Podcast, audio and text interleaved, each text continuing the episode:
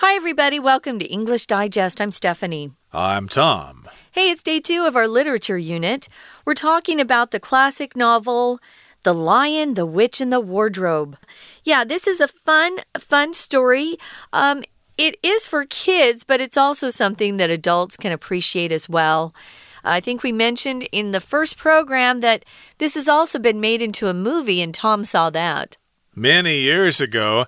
And uh, I wonder if they made sequels. I seem to have the impression that there were sequels. Yeah. But uh, again, these movies uh, happened many years ago, but or at least uh, they came to theaters a long time ago. And it's a good way to check out this story if you don't uh, think your vocabulary is uh, sufficient enough to actually read the book. But I think this book was written with young readers in mind, so it shouldn't be that bad. I, I suggest that you try to find the book somewhere. But in any case, we're talking about the adventures of Peter, Susan, and Lucy. And where we left off, I believe they were about to meet the king of Aslan. Uh, the king of Narnia, excuse me, Aslan himself. So let's get to it. Let's find out what happens next. Let's read the entire contents, and we'll be right back.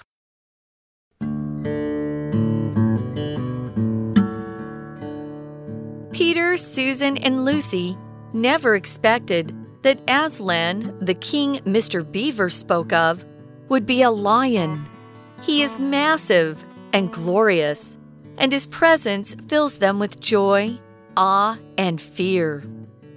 On learning of their suspicions that Edmund is with the White Witch, he dispatches brave animals to rescue the misguided boy. Edmund has a long talk with Aslan, and his treachery is forgiven by both the Great Lion and Edmund's siblings. Edmund isn't safe for long, though, as the White Witch comes to claim him again. According to the ancient laws of Narnia, traitors belong to her. Aslan offers himself in Edmund's place, and the witch gleefully accepts this exchange. That night, she and her evil army mock Aslan before killing him. She betrays her promise to leave Narnia in peace and attacks Aslan's people. The fight is hard, but Edmund offers a piece of vital knowledge. Without her wand, the witch can't use her magic that turns people to stone. At great cost to himself, he breaks the wand. Despite these efforts, Aslan's people are nearly defeated when suddenly Aslan appears. He has come back from the dead, bringing an army of creatures freed from the White Witch's curse. With their assistance, the battle is won, and Lucy, Edmund, Susan, and Peter are crowned kings and queens of Narnia. Many years later, they are riding through the woods when they see something odd. They follow it and find themselves back in the wardrobe, back in England, back to being children. They will never forget their adventures, though, and always retain the noble bearing they learned as royalty in Narnia.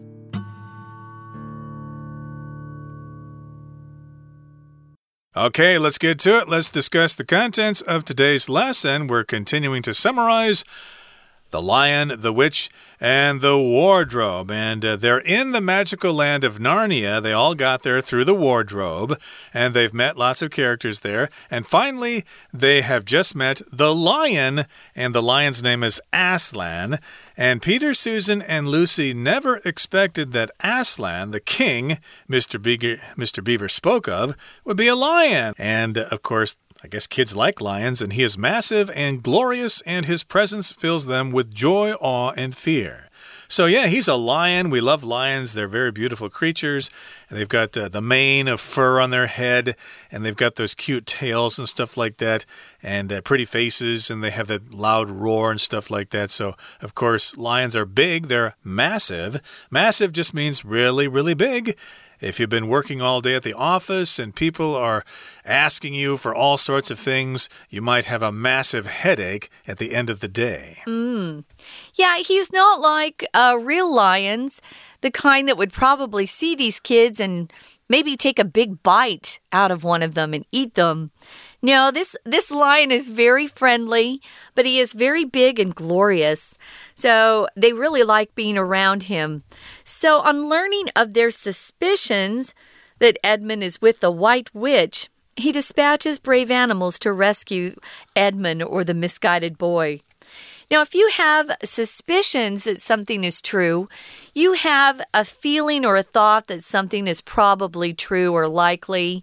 Um, we often will use that uh, phrase if someone's making fun of you but you're not quite sure, you might say, Hey, I have a sneaking suspicion that you're mocking me, that you're making fun of me, although you're not quite sure. So, that suspicion that something's true is just that feeling that something is possible or likely or probably true. So they have the suspicions, all of them feel like, hey, we think that Edmund is actually with that white witch, the evil white witch.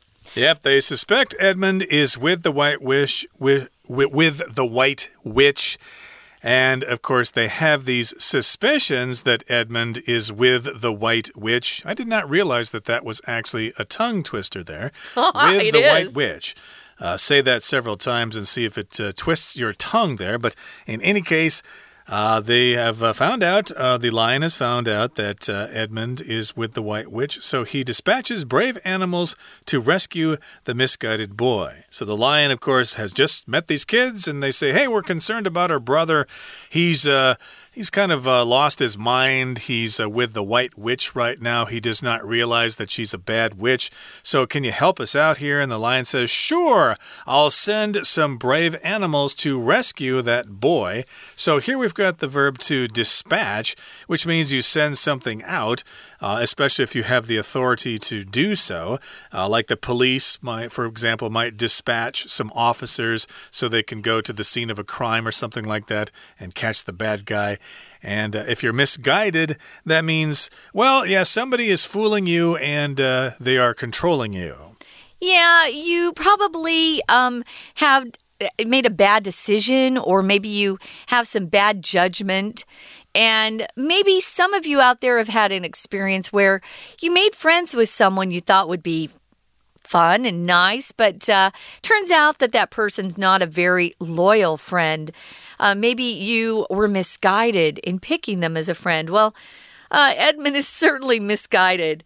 And as uh, Tom said, uh, good old Aslan, he sent these brave animals to rescue Edmund, even though Edmund kind of deserves what he gets. I can't imagine being um, disloyal to your brothers and sisters. I think that's awful. Well, Edmund has a long talk with Aslan and his treachery is forgiven by both the great lion and Edmund's siblings. His brother and sisters say, Oh, it's okay. We love you. We forgive you even though you were a jerk for a while. So he also has a long talk with Aslan, who probably is quite wise and has a lot of advice to give to Edmund. When you talk about treachery, that's a noun. It just means someone was uh, someone betrayed you. They were disloyal to you. And uh, treachery is something you never want anyone to accuse you of. Ooh, he is treacherous. That is the adjective form. You don't want people to say that about you. It means that you would betray anybody close to you. Yep, so of course uh, he has this treachery. He's a bad boy, he's misguided. And uh, uh, this lion here is pretty cool. Uh, he forgives Edmund, and the kids, his siblings, also forgive him. Again, he was misguided. Maybe he just needed to talk to somebody and uh, get him straightened out. That doesn't always happen, though. Uh, some people think that all you got to do is talk to somebody and they'll be all right.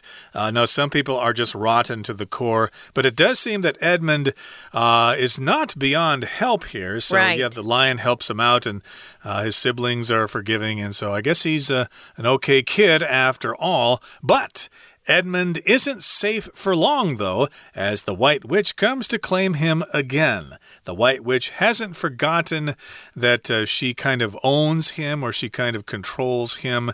And according to the ancient laws of Narnia, traitors belong to her. A traitor, of course, is somebody who betrays someone else.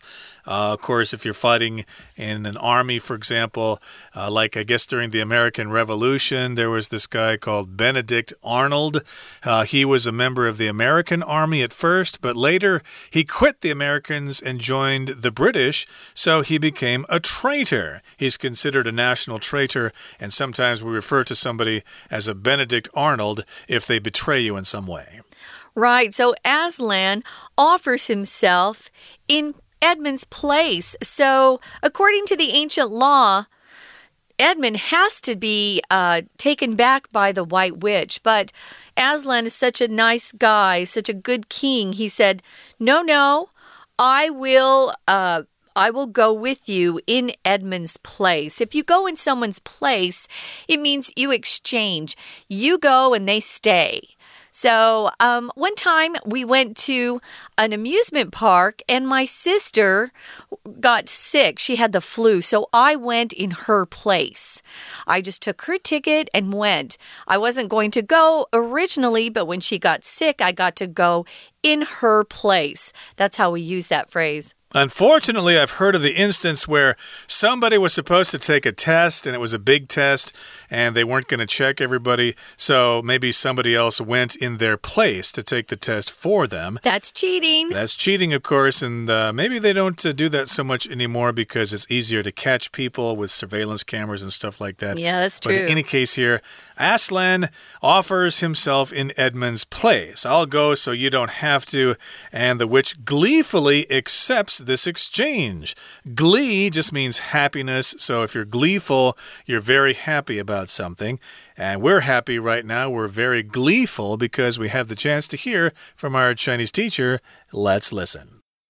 大家好，我是派老师。 今天讲解的是九月份 Unit Four Discover the Magical Land of Narnia in the Lion, the Witch and the Wardrobe 第二天的课程。在《纳尼亚传奇》当中，Lucy 躲在衣橱里，而后无意间进入了这个传奇的王国，故事从此开始，一连串的惊奇就此揭开序幕。Edmund 很贪心善妒，他投靠了黑暗力量 White Witch，相对的光明的这一方 Peter、Susan and Lucy 终于见到了 Aslan，原来他是万兽之王狮子，魁梧尊荣，他马上派人解救 Edmund。而且宽恕了 Edmund 的背叛，但是 White Witch 还是来要人。根据 Narnia 的古法，所有叛徒都是他的人。Aslan 牺牲自己代替 Edmund，受到了嘲弄和杀害。以上是第一个段落大致的情节。我们现在一起来看这段落的英文学习重点吧。首先，请看到第三句 “On learning of their suspicions” 这一句。请同学把 on learning of 画起来，on 加上 v i n g 就是一怎么样就怎么样。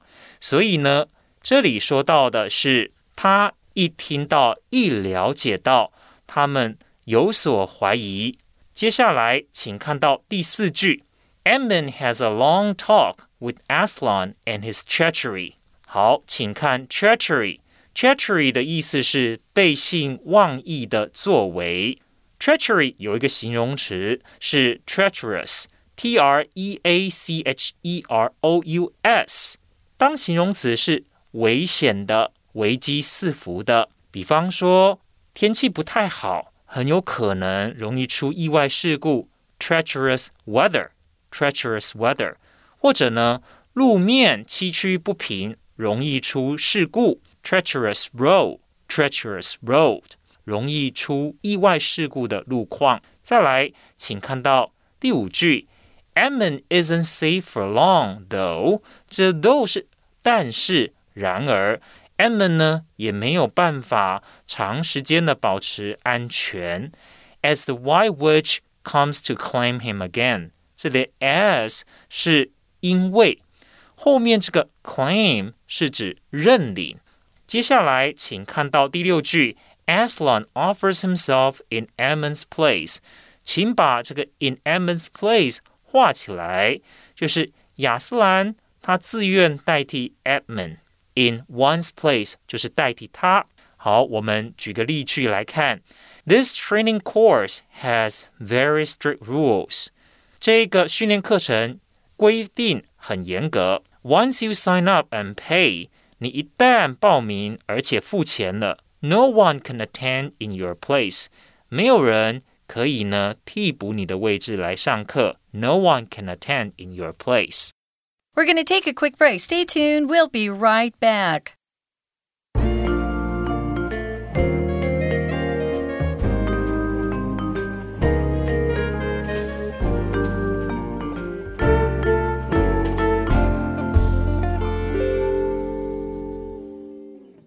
Okay, welcome back, everybody. We are continuing to summarize our featured work of literature for the month of September The Lion, the Witch, and the Wardrobe. Now, where we left off, Edmund was talking to the king of Narnia, the big lion, Aslan. Aslan kind of straightened the boy out, and uh, his brothers and sisters forgave him. But the White Witch still wants Edmund, I guess uh, he was uh, kind of uh, promised to her. He was kind of a disciple of the White Rich, of the White Witch. So he, she has come to claim him. He's mine.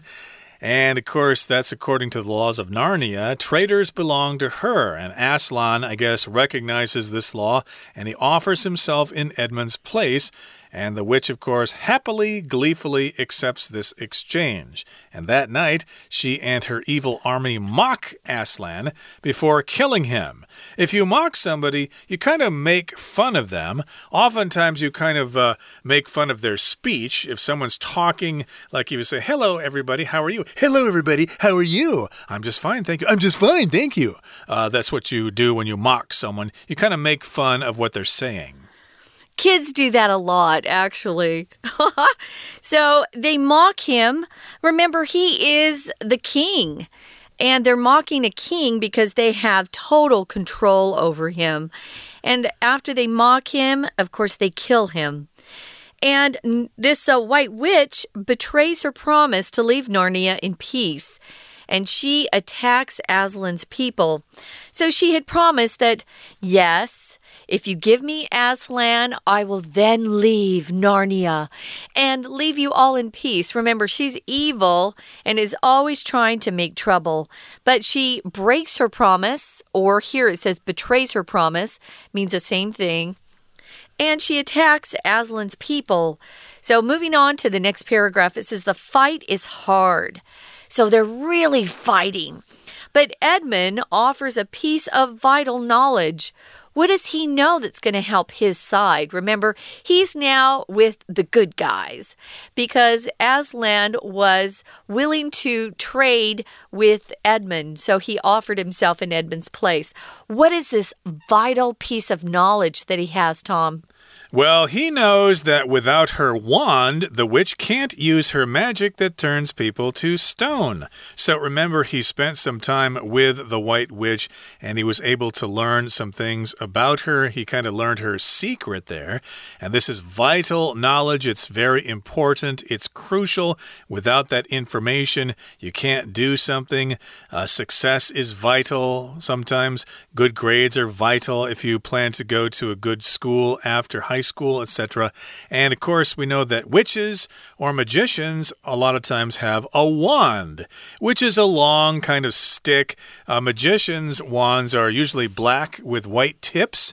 But uh, magic wands uh, sometimes have like a star at the end of it, or a circle, or a ring, or something. So she has a magic wand, but if she doesn't have it, then she can't use it to turn people to stone. Now, most of our listeners have seen or read the Harry Potter books, so they know what wands uh, look like. The wizards and witches all have wands, and wands have a lot of power in them, of course. Well, he is able to share this piece of essential or critical knowledge uh, about the White Witch. And it gives you the idea that, wow, if they can just break her wand, things will change. So, at great cost to himself, Edmund himself goes and breaks the wand. When you say at great cost to someone, it just means they had to sacrifice a lot to accomplish something, whatever it was. So, at great cost to himself. Does he get injured in as he's trying to break her wand. Tom, do you remember that part in the movie? Uh, it was a long time ago. I don't really remember, but uh, we can basically assume here that he sacrificed something here. Yeah. In order to break that wand, he's trying to protect the good people of Aslan, or excuse me, of Narnia. And of course, he doesn't want to betray his siblings again. So, again, it's at a great cost to himself. He breaks that wand. And despite these efforts, even though he made these efforts, Aslan's people are nearly defeated when suddenly Aslan appears. So, yes, he did break the wand, but I guess uh, the witch was just too powerful, and uh, the people of Aslan were almost defeated. They were almost uh, beaten and totally killed off. But then, out of the blue, suddenly. Aslan appears. The lion has come back from the dead, like Lazarus. Yeah, and he's bringing an army of creatures freed from the White Witch's curse. Remember, she would use her wand to turn people or the animals into stone. So he has rescued these uh, creatures. He's freed them from her curse, which, of course, you know, witches and wizards, they can put curses on you. Magically, of course. So, with their assistance, and uh, that just refers to the army of creatures, all of these creatures, the battle is won by the good guys. So, Lucy, Edmund, Susan and Peter are then crowned kings and queens of Narnia. Cool. So these little kids get to be crowned kings and queens. So they probably have one of those cool looking crowns that kings and queens have uh, that you've probably seen. Um, in real life, for example, Queen Elizabeth, who is over uh, the UK, she's a queen. She has got a couple of really cool crowns. So many years later, we're going to skip ahead in time. What happens then after years pass by, Tom? Well, they are riding through the woods. Of course, they're still royalty. They're princes and princesses and stuff like that. So they're riding through the woods on their horses and they see something odd, something strange, something unusual, and they follow it, they see it, and they go after it, and then they find themselves back in the wardrobe, which again is that piece of furniture that has doors that swing open, and sometimes they have drawers, and you put your clothes inside that thing. So again, they're back in the wardrobe, and they are back in England, and they are back to being children. So I guess they spent uh, their time in the magic magical land of Narnia, and maybe they kind of forgot that they were actually kids uh, living at that country manor in England somewhere. Yeah. I would probably forget about that if I were to live in the magical land of Narnia and I were, if I were a prince or a princess or something like that, I'd probably forget about it. But they went for a ride and they were back in the wardrobe, they were back in England, and they were children again. Right. So they returned to their previous life uh, where animals actually don't talk. and they weren't kings and queens. So they will never forget their adventures, though, and always retain the noble bearing they learned as royalty in Narnia. If you retain something, it just means you keep it or you remember it. Uh, maybe you can um, keep some sort of possession, retain uh, a house, maybe that was given to you, or I inherited some really cool things from my mom, and I'm retaining them for posterity, for people that come after me. Now, if you're talking about someone's noble bearing, it's just the way they hold themselves, how they stand, how they walk, how they treat other people nobility is supposed to be very gracious and elegant and uh, behave well. And when you talk about the royalty, of course, you're just talking about uh, kings, queens, princes, princesses, uh, people who supposedly have royal blood. Uh, they have some sort of status in the royal family. So they'll always remember that, even though their adventure looks like it's over. And remember earlier in the story when Lucy first discovered Narnia, she went out and met that uh, forest creature. And when she came back, it was like no time had passed. So I guess that's similar here. They spent many years in Narnia as princes and princesses, and then they returned and they were children again. So it's kind of a magical story. and we'll continue talking about it in our next program. We'll talk about the author and we'll talk about the story and why we think you might enjoy reading it. So that brings us to the end of our summary for today. It's time now to turn things over to our Chinese teacher.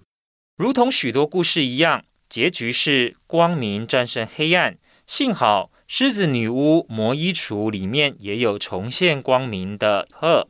e m m o n 知道女巫没了魔杖，就不能使坏，把人变成石头。 他就勇敢的把魔杖弄断了。不过，并不是从此就一帆风顺，最后还是 Aslan 死而复生，拯救了大家。然而，最终冒险结束了。这四个孩子带着神奇的经历回到了衣橱。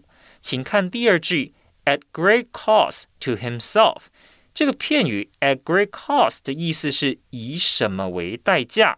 好，比方说，the firefighter saved the hotel guest at cost to his own life。饭店着火了，那有消防队员呢，英勇的救火，不过却牺牲了自己的生命，用自己的生命来拯救饭店里面的旅客。The firefighter saved the hotel guests at cost to his own life。 那有一个很类似的片语是 at the expense of，也是以什么为代价的意思。You should not achieve good grades at the expense of your health。你不应该牺牲自己的健康来换得好成绩。好，接下来请看到第四句，He has come back from the dead，这就是死而复生的意思。那还有一个片语也是有复生的意思，是 come back to life。come back to life。好，我们请同学看到最后一句，They will never forget their adventures though, and always retain the noble bearing they learned as royalty in Narnia。请同学注意到这里的 bearing，这里的 bearing 的意思呢是气质、风度的意思。那这些孩子虽然回到了原本的世界，仍然保有了 这些纳尼亚国王国贵族的气质还有风度。好，以上就是我们今天的中文讲解，谢谢大家。That's all for today, everybody. Please make sure you join us again next time when we actually talk about what this story is about, and we'll also talk a little bit about the author, C.S. Lewis. Uh, I know you're all looking forward to joining us then. From all of us here at English Digest, I'm Tom. I'm Stephanie. Goodbye. Bye.